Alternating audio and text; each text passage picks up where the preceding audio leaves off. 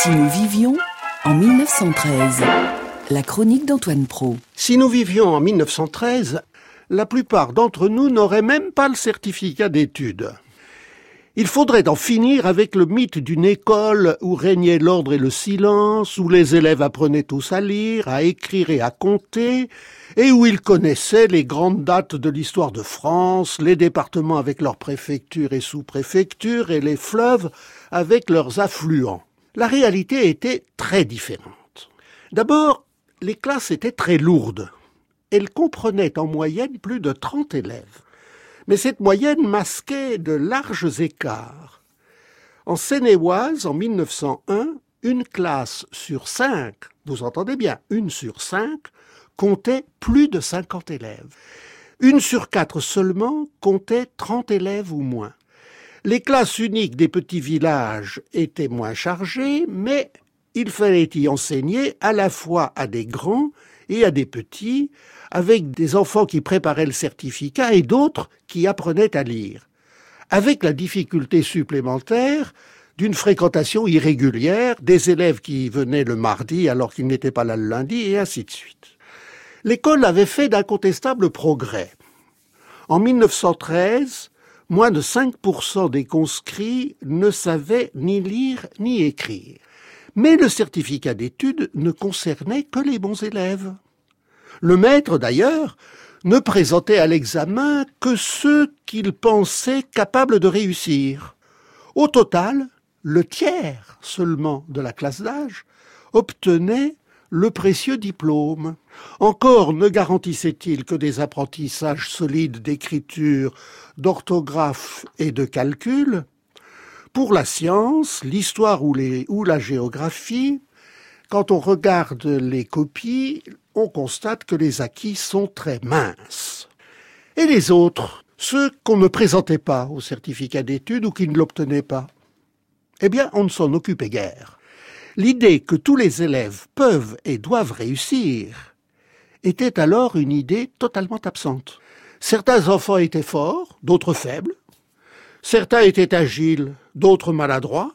Eh bien, de même, certains apprenaient et d'autres non. C'était ainsi.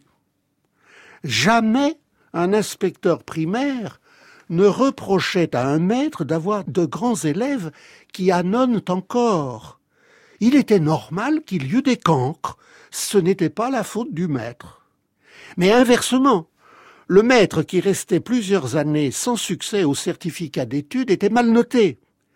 Il y avait certainement dans sa classe des bons élèves aussi, et il n'avait pas été capable de les faire réussir, c'était un mauvais maître. Comme les mauvais élèves trouvaient malgré tout une place dans la société, leur échec n'inquiétait personne. Il était dans l'ordre des choses. Il faudra des années pour que l'école se sente, partiellement, responsable de l'échec des élèves. Je dis partiellement, car la lutte contre l'échec scolaire, engagée, paraît-il, depuis plus de trente ans, n'a guère donné de résultats. En 1913, chers auditeurs, le baccalauréat ne faisait pas la une des quotidiens. Un peu moins de 8000 lycéens l'ont obtenu cette année-là. Il n'existait ni bac professionnel, ni bac techno, et l'examen était en outre beaucoup plus dilué dans le temps. Il y avait deux sessions, l'une en juillet, l'autre en octobre, et deux parties, la première qui se passait à la fin de la classe de première, et ensuite, pour ceux qui l'avaient obtenu, une seconde partie à la fin d'une des deux classes terminales, car il n'y avait que deux classes terminales, philosophie et mathématiques élémentaires. Vous le voyez, le bac de 2013 ne ressemble guère à celui de 1913. Le mot est resté, mais la réalité a beaucoup changé. Le baccalauréat sanctionnait une culture humaniste sans utilité immédiate. Mais il caractérisait l'élite la bourgeoisie. Beaucoup de jeunes bourgeois n'allaient pas au-delà. Être bachelier suffisait à les distinguer, et ne pas avoir fait d'études au-delà du bac ne les empêchait pas de faire de belles carrières. Un exemple, parmi beaucoup d'autres, Jean Monnet, le père de la communauté européenne du charbon et de l'acier, eh bien, il n'avait pour tout diplôme que la première partie du baccalauréat. Son père avait jugé plus formateur pour lui, après ce succès, de l'envoyer vendre du cognac à Londres. Une minorité de bacheliers poursuivait ses études. On comptait alors 41 000 étudiants. Il y en a 2 millions aujourd'hui. C'était essentiellement de futurs médecins et des juristes, futurs juges, avocats, notaires. Certaines facultés des sciences commençaient à développer des formations d'ingénieurs, mais les classes préparatoires aux grandes écoles, essentiellement polytechniques, centrales, et Saint-Cyr, qui était beaucoup plus important à l'époque qu'aujourd'hui, prélevait les meilleurs bacheliers, en tout cas pas plus de quelques milliers. Cette élite prestigieuse, issue du secondaire, tenait les premiers rôles. Elle ne suffisait pas à fournir à l'économie les collaborateurs qualifiés, on ne disait pas encore les cadres, dont elle avait besoin. Ils venaient de l'enseignement primaire supérieur et d'un enseignement pratique en plein essor que couronnaient depuis longtemps les écoles des arts et métiers. Cet enseignement très solide n'avait pas honte de se vouloir utile. Sur le marché du travail, les titulaires du brevet supérieur, qui se situaient pratiquement au même niveau que le baccalauréat, comme les titulaires des diplômes d'écoles professionnelles, d'horlogerie, d'optique, etc., ou encore de ce qu'on appelait les écoles pratiques du commerce et de l'industrie, ils étaient très recherchés. Ils n'apparaissaient pas sur le devant de la scène, mais la modernité économique et technique leur doit beaucoup. Si nous vivions en 1913. La bourgeoisie n'a pas disparu depuis la Grande Guerre, chers auditeurs, mais elle s'est beaucoup transformée. Pour elle, 1913, c'était vraiment la belle époque. La bourgeoisie est un ensemble de familles qui occupent certaines positions sociales et transmettent une fortune. La fortune est essentielle. Songez que pour marier sa fille à un officier, il faut lui donner 50 000 francs de dot. Ce n'est pas rien. À l'époque, un instituteur en fin de carrière gagne 2400 francs par an. Une dot d'officier, c'est 20 années de traitement d'un instituteur en fin de carrière. Placé en immeuble de rapport, en ferme, en emprunt des compagnies de chemin de fer ou de l'État, de préférence russe, ce capital rapporte au moins 10 000 francs par an, ce qui permet de vivre bien. Beaucoup de rentiers ne dépensent pas tous leurs revenus, si bien que leur fortune grossit automatiquement, sans qu'ils fassent rien. Ils laissent à leurs héritiers plus qu'ils n'avaient eux-mêmes reçu. Il faut dire qu'à l'époque, l'impôt sur le revenu n'existait pas. C'est un des grands débats politiques de 1913, car les radicaux veulent le créer, et celui qui devient ministre des Finances en décembre 1913 est précisément Caillot, qui est le principal partisan de l'impôt sur le revenu. Ça passe alors pour une révolution. La fortune se transmet en deux temps, c'est un moteur à deux temps, par la dot, par l'héritage. Le jeune bourgeois prend une position sociale et la dot de sa femme l'aide à tenir son rang. Quand il hérite, il peut cesser de travailler. On trouve ainsi beaucoup d'avocats qui ne plaident plus, d'officiers ou de juges qui ont renoncé à l'épée ou à la robe au moment de l'affaire des fiches ou des inventaires après la loi de 1905 sur la séparation des églises et de l'État. Les différences régionales sont très fortes. La bourgeoisie parisienne est beaucoup plus riche que celle de Toulouse ou même de Lyon. Les industriels sont plus puissants à Lille qu'à Bordeaux, etc. Mais pour simplifier, à côté des propriétaires rentiers, qu'est-ce qu'on trouve? Des négociants et des industriels aux ressources très diverses. Puis le monde des professions libérales. 6 à 7 000 avocats, 8 500 notaires, 28 000 médecins, en forte augmentation, 13 000 pharmaciens, 31 000 officiers, des ingénieurs, des juges, des préfets, des administrateurs. Leurs revenus sont très variables. Un grand avocat parisien comme Valdec-Rousseau, qui dirigeait le gouvernement en 1900, recevait plus de 30 000 francs d'honoraires. Un médecin de province gagne entre 8 et 12 000 francs par an.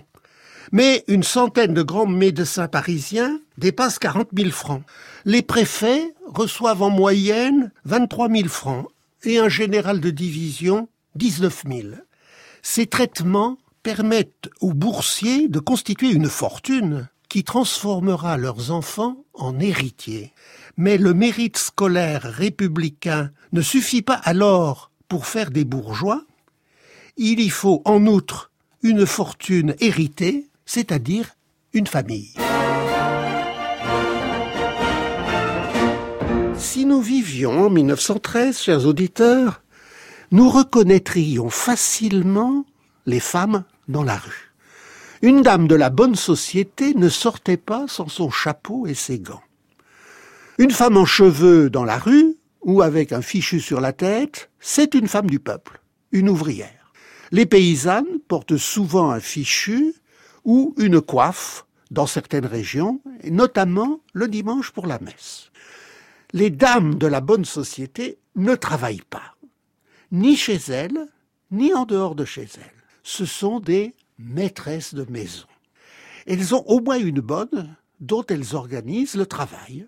Elles ont appris leur rôle aux côtés de leur mère en faisant, comme on dit toujours, la jeune fille de la maison, celle qui passe le thé aux dames en visite avec les petits gâteaux. Mais ces dames sont plus cultivées qu'on ne l'imagine. L'enseignement secondaire féminin public est récent, il date de 1880 et en 1913 il ne compte que 33 000 élèves, dont plus du tiers dans les classes élémentaires qui apprennent à lire, écrire et compter. Cet enseignement ne conduisait d'ailleurs pas jusqu'au baccalauréat. Mais beaucoup de jeunes filles de bonne famille, comme on disait, passaient quelques années dans des institutions privées, comme celle des Dames du Sacré-Cœur ou des Ursulines. Elles y apprenaient à dessiner, à peindre, à jouer du piano, à chanter, parfois même, en 1913, à jouer au tennis. On leur faisait lire aussi les grandes œuvres et recopier des poèmes. On leur apprenait à écrire de belles lettres à la manière de Madame de Sévigné. Leur culture n'était pas scolaire, mais elle était réelle. Une fois mariées, ces dames entretenaient une intense sociabilité de classe. Elles passaient leurs après-midi à se recevoir. Chacune avait son jour de réception qu'elle indiquait sur ses cartes de visite. Madame Untel, premier et troisième jeudi du mois. À Nevers, 27 000 habitants, 178 dames avaient ainsi leur jour en 1907. Ce jour-là, elles se tenaient dans leur salon, assises à droite de la cheminée, on sait toujours, quand on entre dans un salon, où est la maîtresse de maison à qui il faut présenter ses hommages en premier. Des rafraîchissements ou du thé, des gâteaux étaient prêts. Les visiteuses arrivaient, bavardaient vingt à trente minutes, s'attardaient étaient mal élevées. Puis elles allaient rendre une autre visite. Un réseau de sociabilité parallèle à celui des hommes se tissait ainsi, fait de potins, de banalités, mais aussi d'influence. De temps à autre, des dîners très codifiés réunissaient hommes et femmes un moment, les hommes se retirant ensuite pour fumer. La politesse voulait que les invités rendent ensuite une visite de remerciement qu'on appelait trivialement visite de digestion. Cet univers supposait la fortune et la domesticité. Il reposait sur un ensemble de codes non écrits, inaccessibles aux profanes. Peut-être n'ont-ils pas tous disparu Si nous vivions en 1913. Je voudrais vous présenter les bébés de 1913. Nous n'irons pas dans une maternité, elles étaient rares. La plupart des femmes, dans tous les milieux, accouchaient chez elles, assistées par une sage-femme. Le médecin n'intervenait guère que dans les milieux privilégiés. Les découvertes de Pasteur et l'ampleur de la mortalité infantile avaient suscité, au tournant du siècle, la naissance de la puériculture. Au nom de la science médicale, la puériculture prescrivait des règles strictes. La principale cause de mortalité des bébés était la gastroentérite et elle était due à l'alimentation. Il fallait donc soigner l'alimentation des bébés pour la protéger des microbes. Le remède, c'est le sein, car le lait maternel est aseptique. Pas de microbes, les médecins condamnent les biberons que l'enfant tête par un tuyau de caoutchouc impossible à nettoyer, et ils conseillent les biberons modernes en verre avec des tétines de caoutchouc, mais ils sont encore très minoritaires, et surtout, ils ont les mêmes défauts que les vieux biberons si on ne les stérilise pas soigneusement, donc les prescriptions relatives à la stérilisation sont envahissantes. Les laits en poudre commencent seulement à apparaître et on fait donc les biberons avec du lait de vache que l'on coupe d'eau parce qu'il est trop fort, après avoir fait bouillir cette eau pour la purifier des microbes. La deuxième année, on donne aux enfants des bouillies, mais prescrivent les médecins, il ne faut pas se presser de les faire manger comme des grands. On ne leur donne pas de fruits, sauf s'ils sont cuits. Pour l'hygiène, on lange les bébés avec une couche pliée en triangle relevée entre les jambes, une couche éponge et un lange de laine. Le lange couvre les jambes et on le serre autour de l'enfant pour qu'il ne puisse le défaire et surtout pour qu'il ne prenne pas froid. Ceci dit, les prescriptions des médecins ne touchent que les mères qui les consultent. Et celles des milieux populaires n'en avaient ni le temps ni le budget. Aussi les pratiques condamnées ont-elles la vie dure? Et dès qu'ils marchent, on habille les enfants, quel que soit leur sexe, d'une robe qu'ils portent jusqu'à six ou sept ans, sans rien dessous. Si bien que pour savoir si c'est une fille ou un garçon, on conseille aux institutrices de maternelle de les retourner. D'où le prestige, pour les garçons, de la première culotte. Un prestige aujourd'hui totalement incompris. Cette puériculture insistait beaucoup sur la règle ne mettez jamais vos enfants au sein sous prétexte qu'ils pleurent. Ou encore, il est très facile de régler un nourrisson, il suffit de se résigner à l'entendre crier pendant deux ou trois jours. Cette puériculture demande aux mères de ne pas céder à leur affectivité. On est dans l'univers éducatif du qui aime bien châtie bien. Le il ne faut pas gâter les enfants devait s'appliquer dès le premier jour. Derrière cette puériculture, il y avait aussi une conception de l'éducation dont il est difficile de dire l'audience.